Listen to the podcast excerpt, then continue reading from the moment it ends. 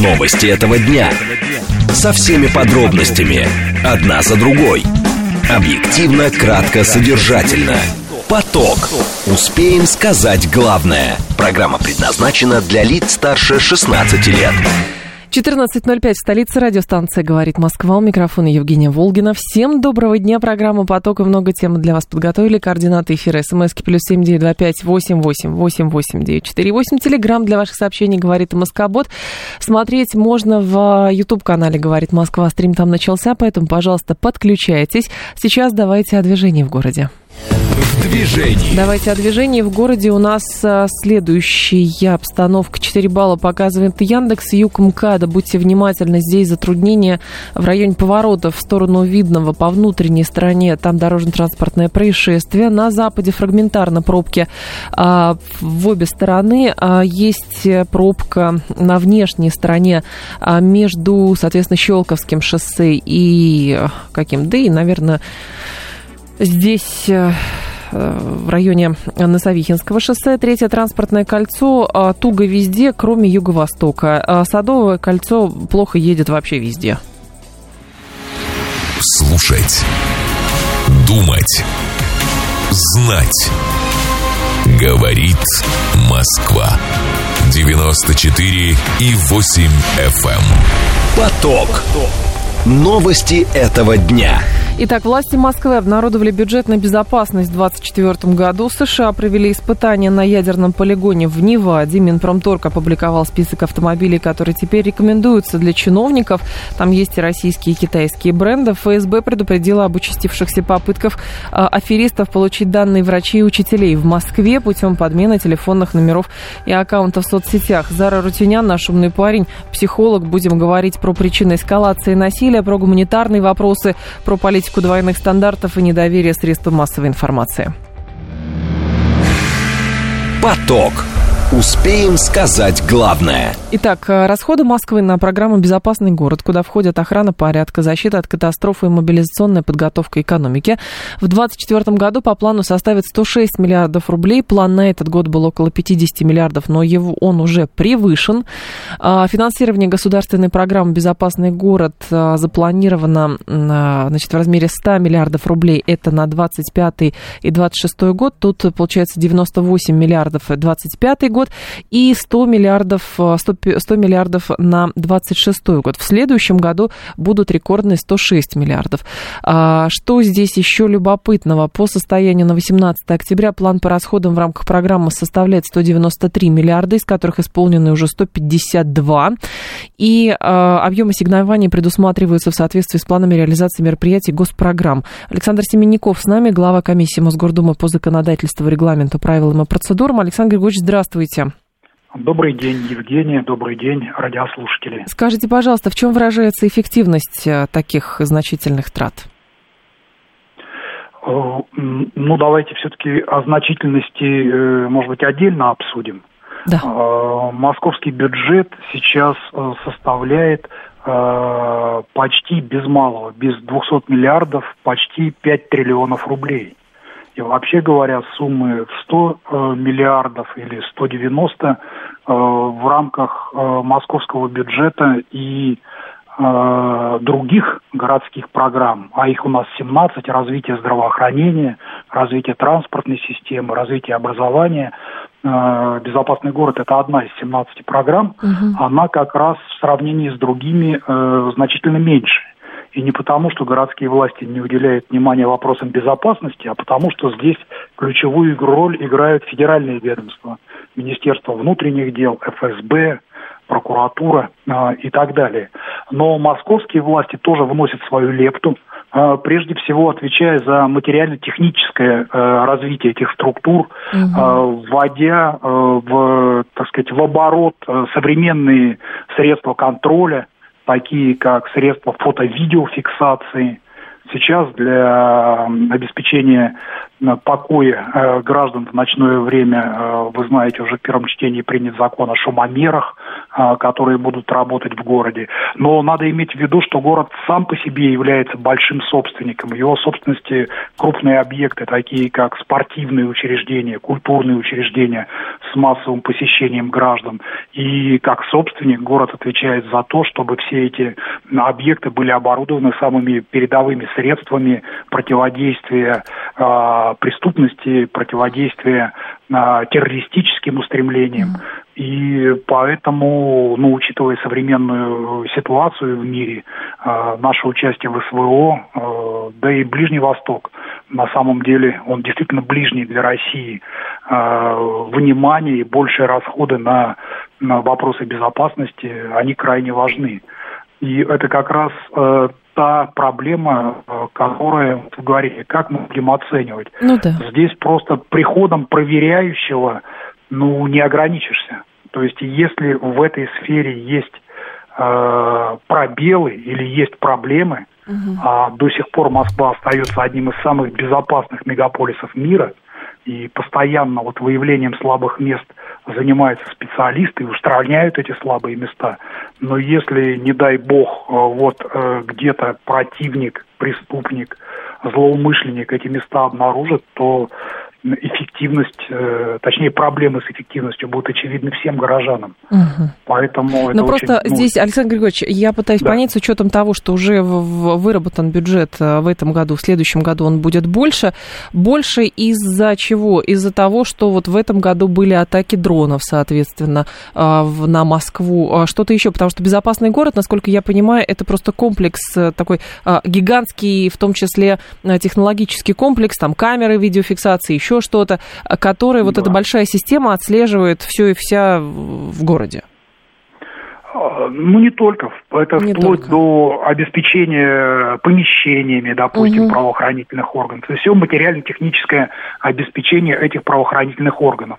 На самом деле, вот вы привели цифры, и э, на следующий год э, планируются меньшие траты, чем по факту э, те, которые э, в 23-м, текущем году угу. осуществляются. Меня подключили, по-моему, вы об этом говорили, что 150 миллиардов рублей в этом году уже Э, потрачено. В 23-м, э, в 23-м расходы составляли 49, но бюджет уже превышен Повысили, и значительно да, превышен. А в следующем году будет 106, а потом поменьше еще, 98 ну, и 100. Да, да. Ну, то есть в сравнении с этим годом, да, со 150 и даже запланированными 190, в следующем году э, меньше.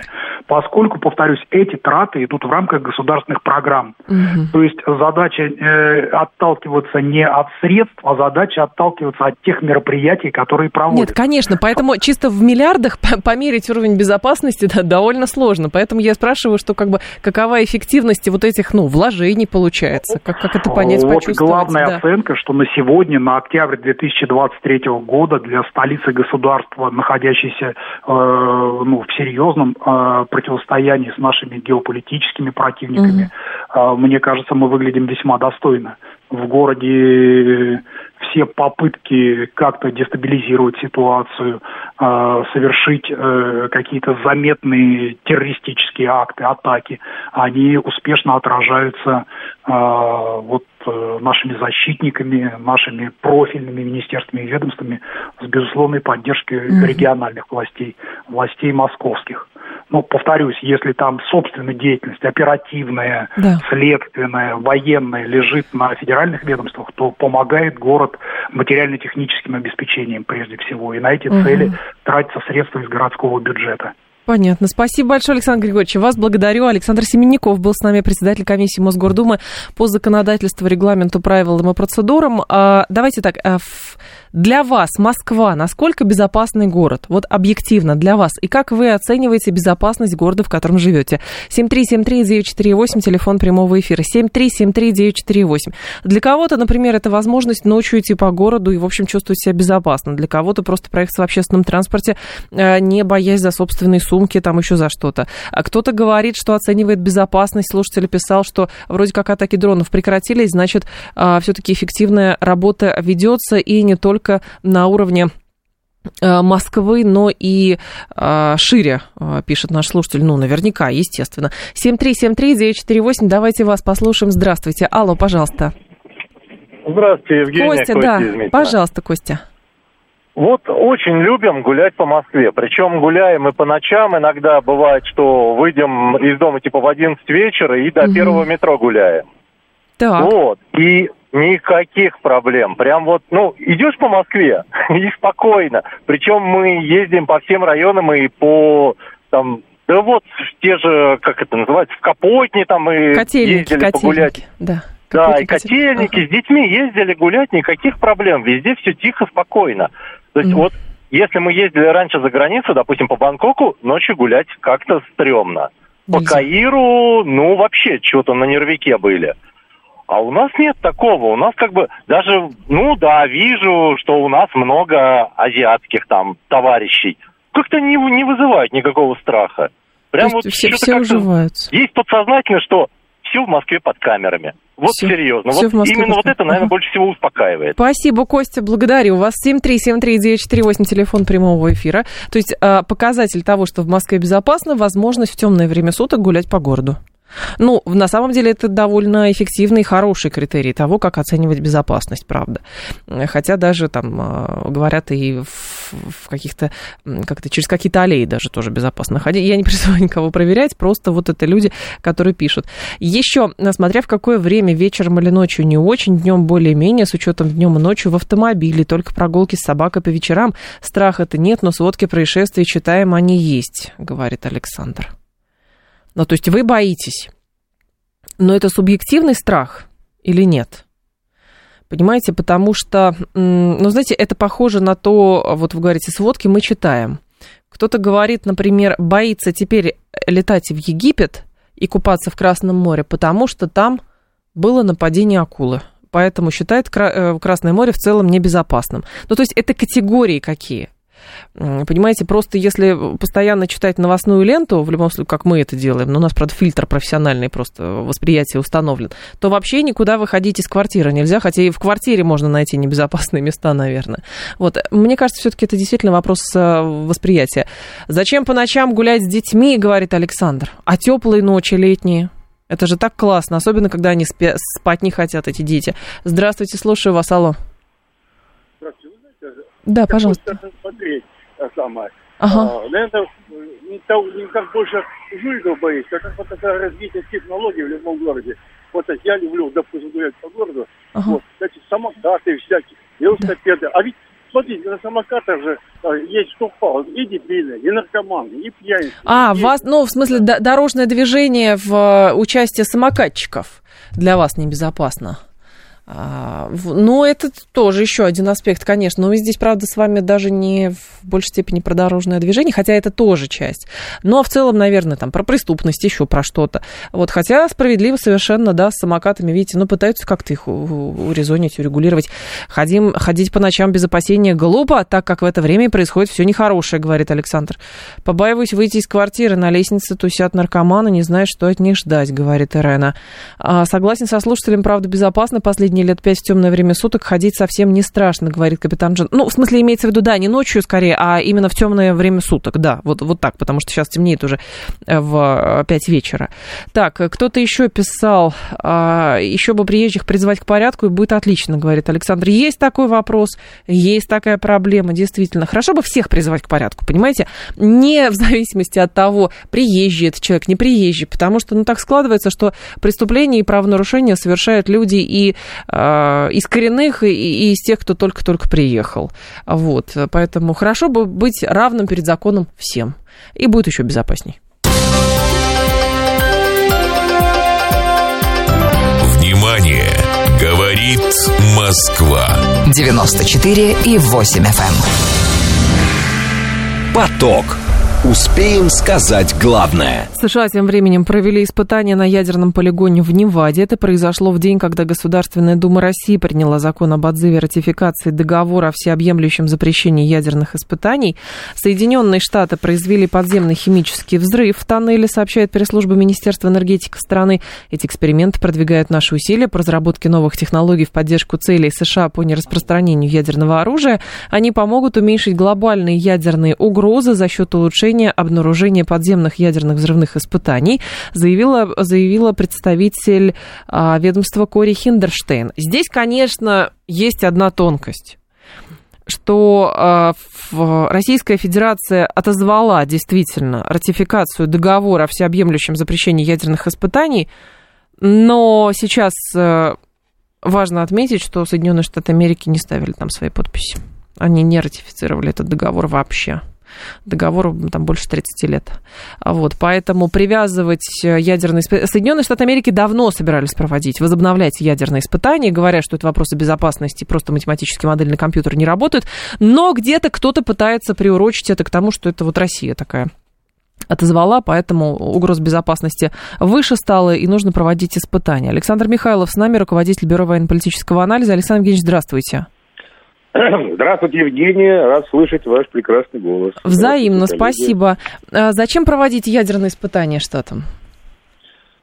Не, ну, во-первых, э, да. обратите внимание, кто вообще собственный источник информации. Это Минэнерго США. Да, да. Если да, мы заглянем да. э, в оборону, военный бюджет, который принимался в конце прошлого года, мы обнаружим, что именно в Минэнерго было адресовано 29 миллиардов американских долларов – а именно это э, ведомство занимается э, разработкой, изготовлением, хранением, эксплуатацией ядерных боеприпасов от американской военной машины, именно uh-huh. Министерства энергетики. Поэтому те самые 29 миллиардов долларов были потрачены в этом году, они тратятся до сих пор, год еще не кончился, они тратятся на изготовление компактных ядерных боеприпасов. Там э, с точки зрения мощности в тротилоквиоленте от 0 Э, целых пять десятых э, до 40 килотонн э, тротилоквиолента, то есть это боеприпасы компактного размера масштаба, они размером там от, ну, например, футбольный мяч, может быть, немножко mm-hmm. больше.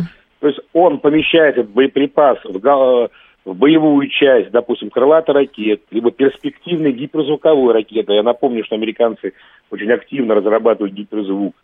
То есть поэтому я думаю, что были испытаны именно изделия малого и малой мощности, то есть компактные боеприпасы для перспективных mm-hmm. гиперзвуковых изделий. Ну, я думаю, 0,5, 1 килотонна тротила в эквиваленте. Ну, а зачем они это делают, с вашей точки зрения, Александр Евгеньевич? Если они есть работают больш... на опережение, они услышали наш сигнал, они прочувствовали, что Россия ну, вступает в некую новую игру, да, вот такую геополитическую. То есть у нас появились новые фигуры, новые, э, так сказать, козыри, да, в нашей колоде. Вот, и мы начали демонстрировать свои возможности. Дело в том, то, что нас, честно говоря, США-то связывали этим договором, я прошу прощения, с 96 -го года. И мы-то, извините, в 2000 году ратифицировали договор, а они нет. Ну вот. А ну, почему они-то... Нет, а почему... Подождите, российская страна, же... российская страна же тоже участвовала в создании этого договора, то есть нет такого, что да. Соединенные Штаты Америки принуждали. И единственный, кто из обладателей потенциалов, ядерных потенциалов, подписали, ага. ратифицировали этот документ. А наши коллеги из ядерного клуба, они как раз этим не озаботились. И 25 лет прошло, даже больше, извините, 96-й год. 27. У нас сегодня на дворе 23-й, это 27 лет. лет прошло.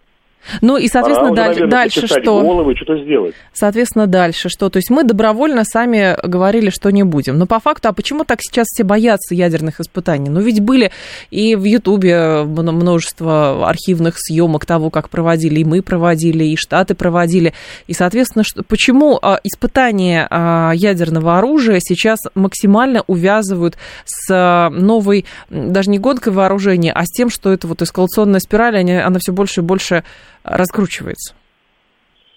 Евгений, это не мы были инициаторами этого процесса. То есть, как бы не мы, что называется, запустили этот э, маховик. Во-первых, я напомню то, что Э, во-первых, Россия – это обладатель самого большого ядерного потенциала. Это тоже надо осознавать. То есть на наших плечах лежит ответственность за будущее цивилизации, которая проживает на нашей планете. Поэтому мы как минимум должны быть э, ну, постоянно в диалоге, да, в стратегическом диалоге с Вашингтоном, который обладает немного меньшим э, я напомню, что как бы и США, и Россия это 90% всего ядерного потенциала на планете.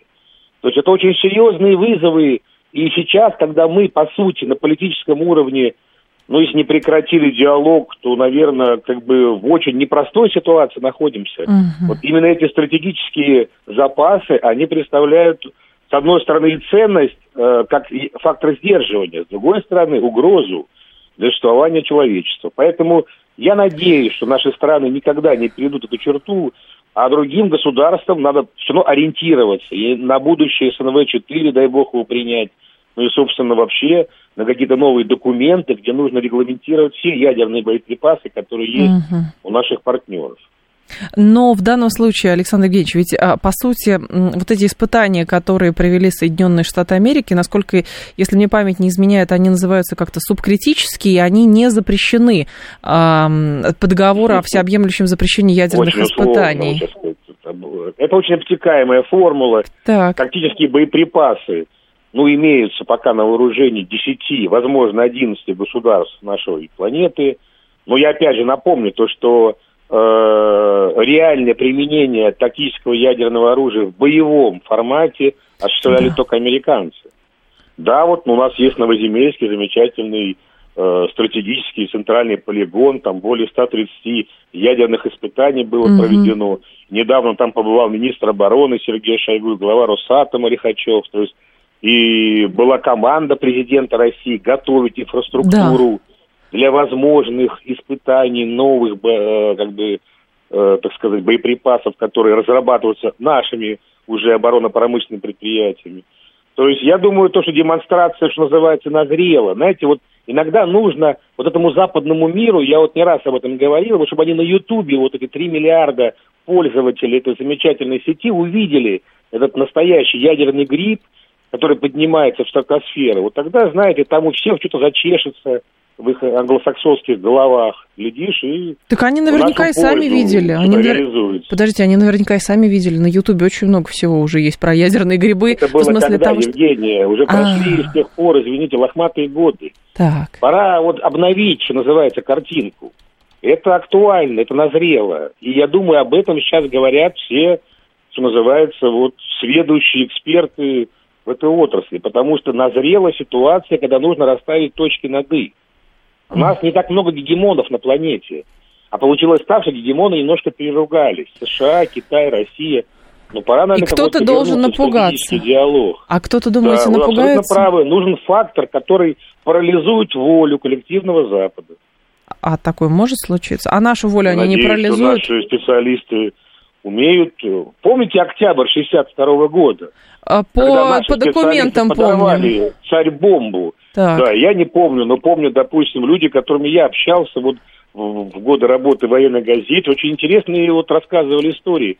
И знаете, когда ядерный гриб поднялся на высоту 60 километров и ушел в зону стратосферы, и ударная волна обошла три раза земной шар, и все сейсмические приборы всех научно-исследовательских институтов мира зафиксировали этот подрыв, тогда после этого 3, 25 лет, вот, до 87 -го года, до вот сбития Боинга вот, э, в 87 году, нас вообще, по сути, боялись даже коснуться пальчика. Боялись Насколько коснуться. нас боялся весь мир. Вот давайте вернем эту боязнь всему да. вот этому миру, который на нас наезжает. А нас-то не испугают? Да нам чего-то уже бояться, Евгений. Мы уже, мне кажется, прошли... Думаете, отбоялись уже свое, да? Отбоялись. Отбоялись. Пора уже, знаете, расставлять ферзи и, так сказать, да. основные фигуры на шахматной доске в приоритетном порядке. Понятно. Спасибо большое, Александр Евгеньевич. Вас благодарю. Александр Михайлов был с нами, руководитель Бюро военно-политического анализа. Говорит, давно партнеры ядерного гриба не видели. Ну, в смысле, в рамках испытаний, конечно же. Так, а, где посмотреть испытания? Товарищ, доброе утро, товарищи, на дворе 23-й год, 21 века, в YouTube откройте, все, все там есть. Все испытания, все оцифровано уже давно-давно, хотите, смотрите. Так, а, надо шарахнуть, чтобы земля раскололась, все поймут, просто нет слов таким говорящим головам. Скажу нам еще пожить, охота, говорит Александр. А вы понимаете, Александр, ну, раньше-то проводили, земля не раскалывалась. Ну, примерно вот, я так скажу ну, проводили же испытания. И американцы зачем-то сейчас проводят испытания. Ну, то есть не, не надо думать, как кажется, не надо думать, что, в общем, люди э, стремятся, только мы хотим кого-то напугать, нас хотят тоже напугать. А, соответственно, мы не испугливых. И поэтому, но с той стороны тоже все друг друга на слабо берут. Еще раз напомню, что действительно вот эти испытания, которые проводили Соединенные Штаты, чисто технически они не подводятся под договор. Более того, э, Соединенные Штаты Америки этот договор не ратифицировали. Мы отозвали свою подпись. Ну и, соответственно, посмотрим в какую-то гонку снова ядерных вооружений. Это все выльется или не выльется. Новости этого дня. Со всеми подробностями. Одна за другой. Объективно, кратко, содержательно. Поток. Успеем сказать главное.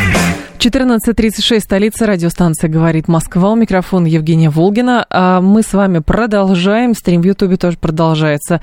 Так, мы хотим свежие видео в 4К и онлайн, говорит Костя Смисин, объясняя, почему требуются новые испытания и архивные видео в Ютубе уже не так не трогают. А, так, за пять, э, что здесь есть из испытаний? Так, кто-то говорит, кто сколько провел испытаний, это не очень понятно. Смотрите, сейчас найду. Даже на сайте ООН нашла. А, так, во всем мире было осуществлено более 2000 ядерных испытаний. Соединенные Штаты 1032 штуки. А с 45 по 92 год Советский Союз 715 испытаний с 49-90. А, Великобритания 45 испытаний 52-91. Франция 210 60 год-96. Китай 45 испытаний 64-96 год. Индия провела одно испытание в 1974 году. Вот то, что э, есть, соответственно. Атмосферные испытания, какие подводные испытания, подземные испытания – много всего, что происходило. А, без проявления сильной позиции все время нас будут теребонькать, говорит Александр. А что такое сильная позиция? Вот сейчас я просто пытаюсь понять, от вас что есть сильное проявление сильной позиции? Ну, не знаю, в пыль стереть, там, Украину в пыль стереть, что еще? Что такое сильная позиция? Объясните, пожалуйста. Так, после испытания это становится безжизненной, это становится безжизненной пустыней, говорит Константин, смотря по уровню испытаний, понимаете, по мощности бомбы. Но подводные проводили испытания, и вроде как э, существуют же до сих пор какая-то жизнь в том районе. Все мы уже проходили, были сильные, нас все боялись, жили, правда, бедненько, но весело, и водка была дешевая, говорит Эдуард. Послушайте, вот эту патетику давайте уберем. Речь идет о текущем положении вещей. Просто очень странно, что ядерные испытания сейчас проводят американцы, а демонизируемся мы. Причем сами себя демонизируем, что если мы сейчас что-то проведем, то тогда наступит какой-то апокалипсис. Вот, а, поэтому, ну, правда, странно. Действительно, Штаты провели допустим, Северная Корея, ну, как это говорят, предположительно проводит. А, Иран обогащает. А еще французы, а еще британцы есть. Но демонами все равно будем мы, правда? Ну, тогда что так? Как-то это подпортит нашу репутацию. Или это что, что сделается? Я просто пытаюсь понять, что будет, если, допустим, у нас решат провести. Ну, потому что в 4К нужно и, соответственно, какие-то новые технологии испытать. Вот. Луну взорвем, тогда все обалдеют, говорит Игорь. Нет, я думаю, что это чревато несколько, и Луну никто взрывать не собирается. Внимание! Говорит Москва. 94 и 8 FM. Поток. Успеем сказать главное. Давайте к более насущным э, делам мирским. А, Минпромторг опубликовал список автомобилей, которые теперь рекомендуются для чиновников. В списке российские и китайские бренды. Рекомендуются следующие. Лада, модели Веста, Веста СВ Кросс, Гранта, Нива Тревел, Нива Легенда, УАЗ, модели Патриот, Пикап, Профи, Хантер, СГР, если правильно читаю, Аурус, модели Сенат и Комендант, Москвич, модели 3, 3Е и, э, так, Эвалют еще идет, iPro, iJoy, iSky, так, наверное, называется, Хавал, Джолион, Дарго, F7, F7X, H9. А, Антон Шапарин с нами, вице-президент Национального автомобильного союза. Здрасте, Антон. Да, приветствую вас. Скажите, пожалуйста, а будут ли следовать этим рекомендациям и самое главное, кто? Вот если смотреть на линейку, вы можете примерно по, ведомстве по ведомственно определить, кто на чем будет ездить? А, а, это, конечно, интересно. А, в целом инициатива. Да. Я сегодня пытался подобрать для нее правильное определение. Я бы сказал амбициозное.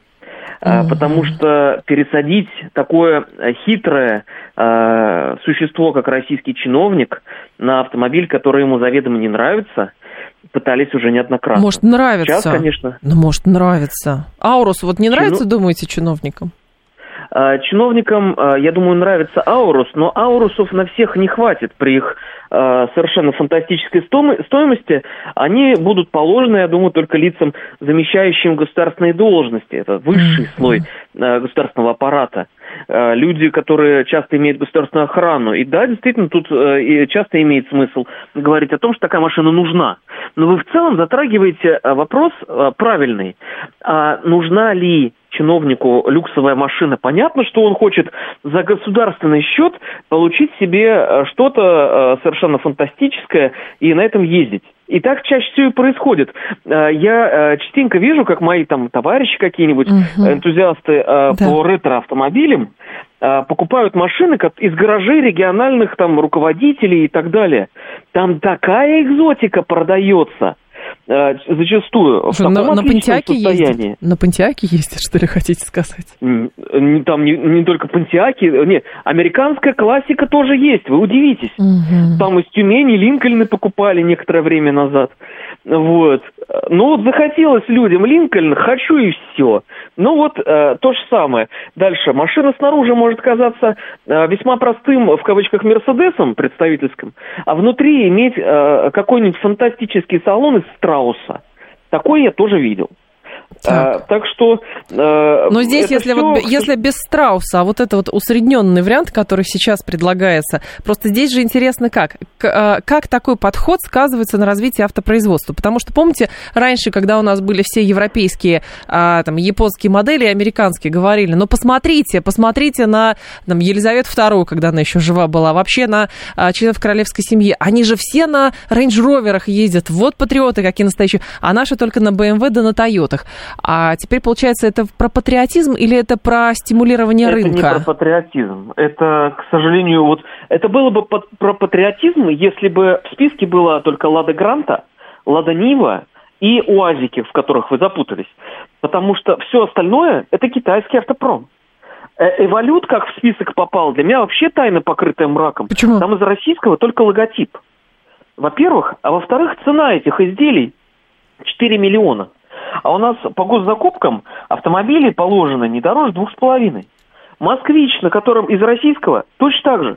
Только логотип. И то не факт, что он в России сделан. В России он приклеен. Да, и э, при этом он в списке, и цена этой штуки тоже 3 миллиона. Э, я не уверен, что она должна быть в этом списке. Больше того, я не уверен, что э, в списке вообще должны быть такие дорогие машины.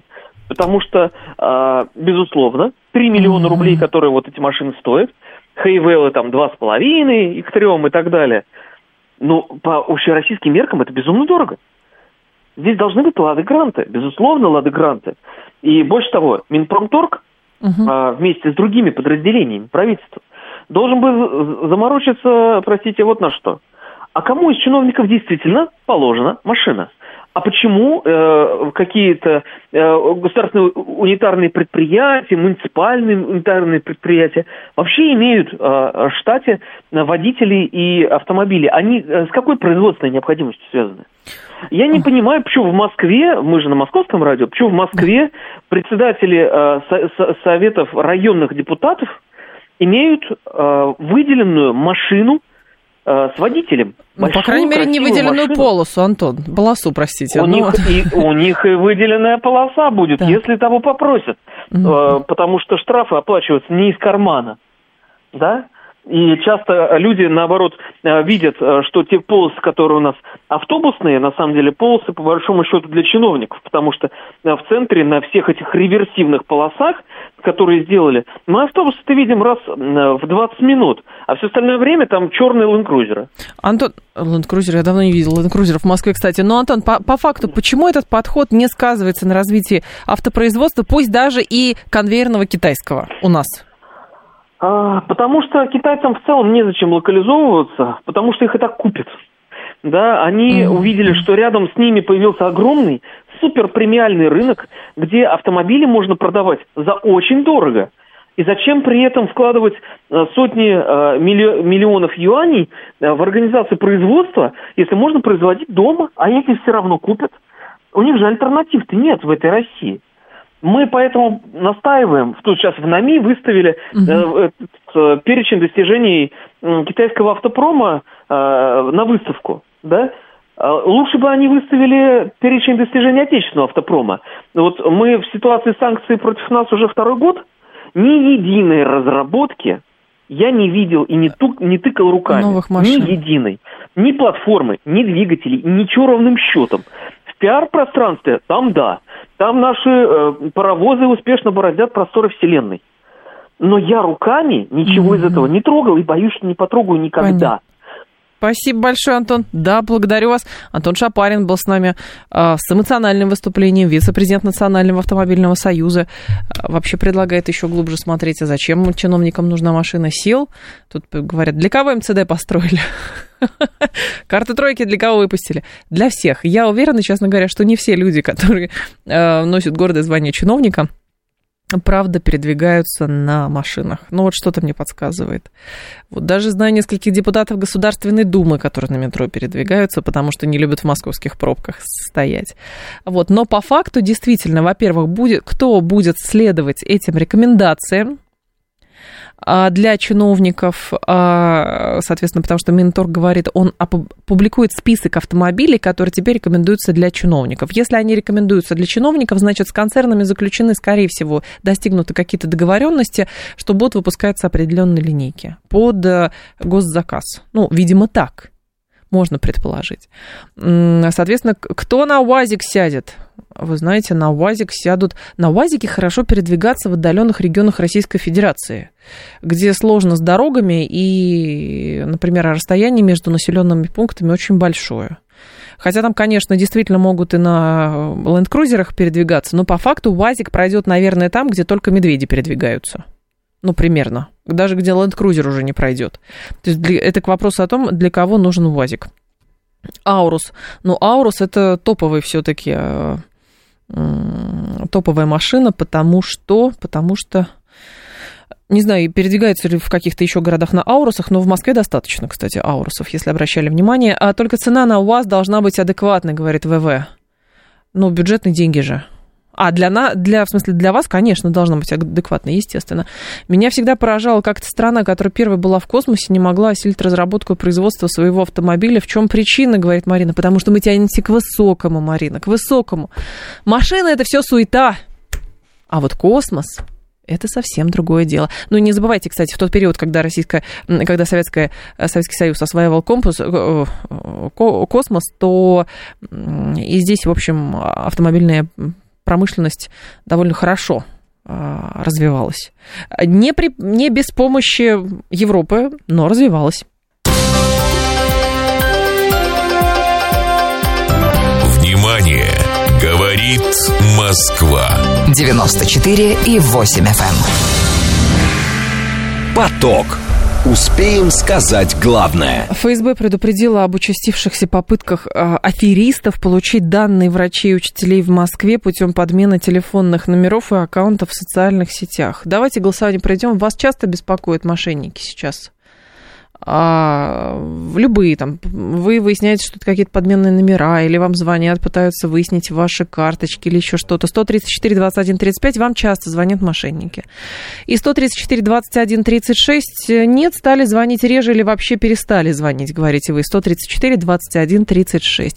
Виталий Вехов сейчас будет с нами на связи. Он эксперт в области информационной безопасности, профессор кафедры безопасности в цифровом мире университета имени Баумана, доктор юридических наук и профессор. Виталий Борисович, здравствуйте. Здравствуйте. Скажите, пожалуйста, а что это за новая схема, о которой ФСБ говорит?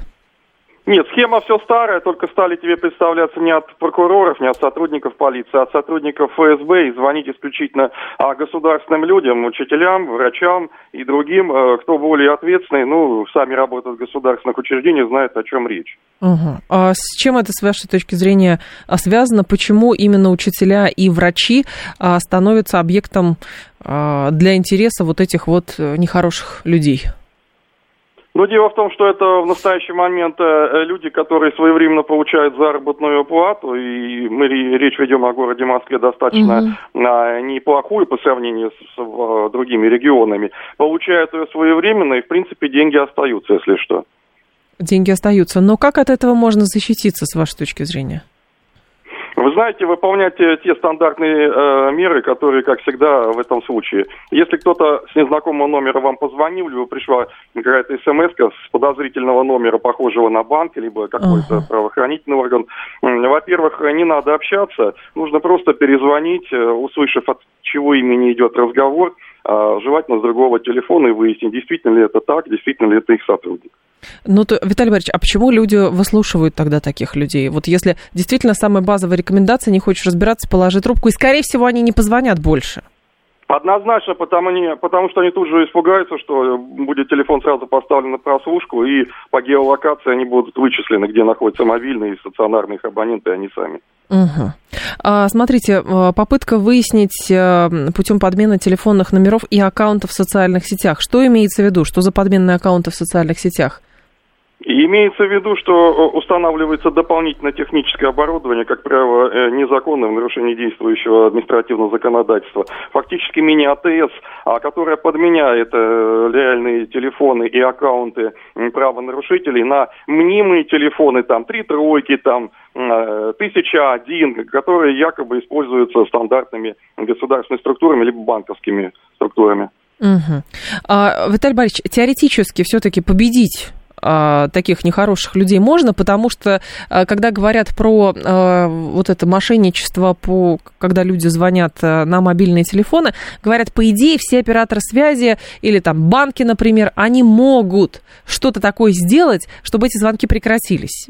Вот. Но по какой-то причине вот до конца дело не доводят. А в данном случае, как вы видите, как решить проблему?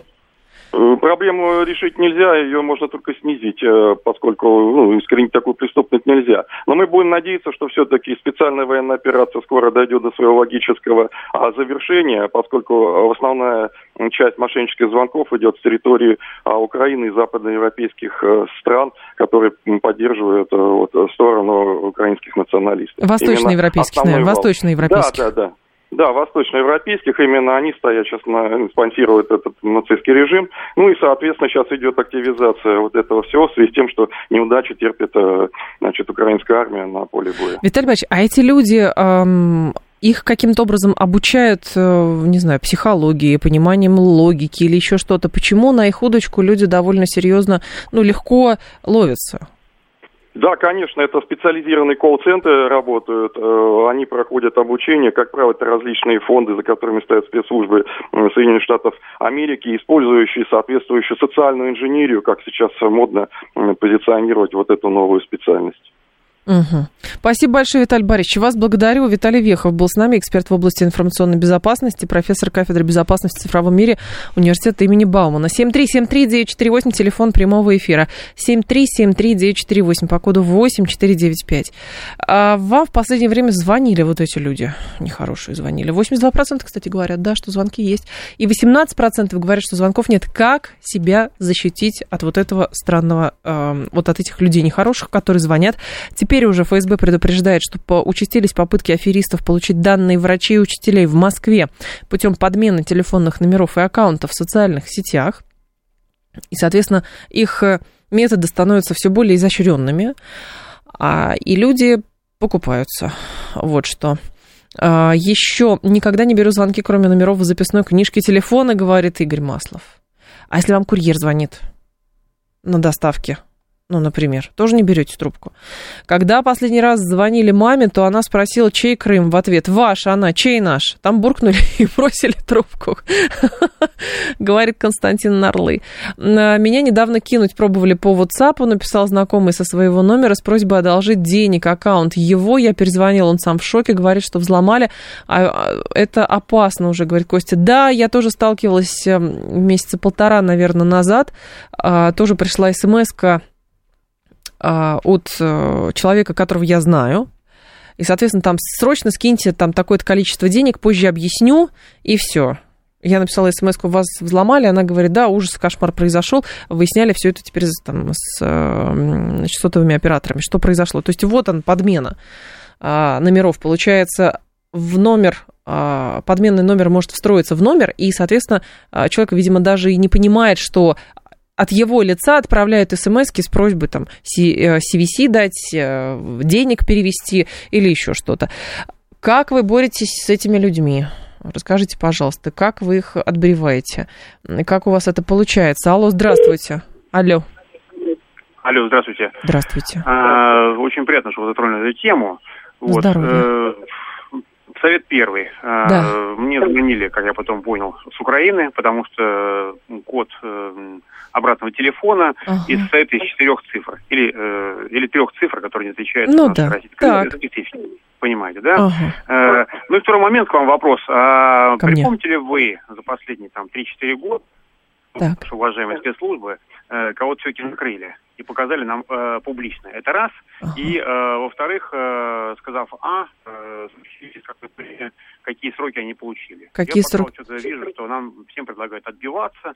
Вот. Но все равно, вы знаете, есть люди с деменцией, есть люди доверчивые. Вот. И вот с этого поля все равно хотя бы один, там, условно говоря, из ста человек найдется, кто решится... Да, к сожалению, не только один из ста. И, и, и квартиры. Спасибо большое. К сожалению, один из, не только один из ста. Проблема возникает в том, что люди даже высокообразованные, причем даже работающие в структурах, например, государственных, они тоже на это идутся. Были же случаи такие. Я не могу припомнить, что звонили. Я помню, что накрывали в каком-то из московских СИЗО пару лет назад вот эту сеть какую-то, а так, чтобы на Украине, но в какой-то момент, помните, когда активизация была боевых действий, и, соответственно, начали там наносить удары по инфраструктуре очень активно, то звонки на какой-то момент прекратились. Вот. Потом эти люди опять стали звонить, то есть, ну, видимо, там, не знаю, эвакуировались из Днепра, из Днепра куда-то, из Днепропетровска, в Варшаву переехали. Всякое может быть. А, то есть, чтобы... Э, я не слышала, чтобы на Украине их накрывали, этих людей, и ловили. Во-первых, кто их там будет ловить? Ну, кто? Украинские спецслужбы? Так они за счет этого и существуют, простите. Вот. Мне по Вайберу из службы безопасности Сбербанка из военкомата звонил. Звонили, весело поболтали, об АБЦ говорит. А вы знаете, можно было сделать эту колл-конференцию. Можно было объединить звонки и поговорить, представляете, одновременно якобы служба безопасности, якобы банка и якобы военкомат. И вы там, представляете? Вот. Дожидаться, пока звонок сбросится, проверяю номер через э, кто звонил. Если жалоб нет и номер перезвонит, то возьму, говорит Хис. Антиспам в телефоне вполне справляется, говорит Чоч. Вы знаете, кому-то э, денег жалко на антиспам. А, слушаю вас, алло. Добрый день, Михаил Москва. Да, Михаил. Ну, вы знаете, легкий акцент украинский, несмотря на то, что их там хорошо по-русскому натаскивают, и берут тех, кто говорит да. почти без акцента, все равно слышится. Слышит, говорок, вот. говорок слышится. Э, чуть-чуть, чуть-чуть, э, но есть. Плюс к тому, за редчайшим исключением. Во-первых, спецслужбы не звонят по телефону, тем более по вайберу. Они просто они сразу приходят. Вот. Потом, э, понимаете, когда вам звонит э, человек по номеру, который где-то там висит в интернете и говорит, что он с госуслуг, и вот услуг, у вас там причем? еще потому что сейчас вот с госуслуг часто названивают. Да, якобы из пенсионного фонда еще названивает, тоже слышал. Да, да, так mm-hmm. говорю, а у меня на госуслугах-то другой номер зарегистрирован. Ну, смеемся и трубку бросают. Смеются, Но, в принципе, да. сам, самое главное, или, если это спецслужбы, ответ сразу вызывайте повесткой, Вот, потому что по-другому они не имеют права никак. Да. Но, в принципе... Или вы сами узнаете, а, что к вам пришли спецслужбы, потому что вам в дверь позвонить. Спасибо большое. Сейчас просто информационный выпуск. По поводу говорка, это, конечно, да, как-то было такое, что мне позвонили, а, как это, специ... сотрудник УГРО района Кузьмынки. Вот примерно так говорил человек, если я правильно передала этот говор. Но самое главное, товарищи, самое главное, на что стоит обращать внимание, это как это на профессиональном интершум называется, в общем, шум а, за основным голосом вот этот вот якобы большой-большой колл-центр, где все очень шумно, где очень много народ. Нет уже этого. Нет уже этого. Никто не звонит из таких помещений сейчас. Никто не звонит. Вот, поэтому, пожалуйста, надо быть всем внимательными. Мне часто на электронную почту приходит у вас долг квитанции во вложении, Ирена. Ну, ты, э, липы тоже такие открывать не нужно, потому что иногда бывают это какие-то грязные письма, э, грязные ссылки, через которые, да, пытаются вскрыть вашу почту. А, что еще? А, у меня антиспам, но установленный по умолчанию, говорят. Чёчь, в общем, будьте внимательны. Новости мы продолжим.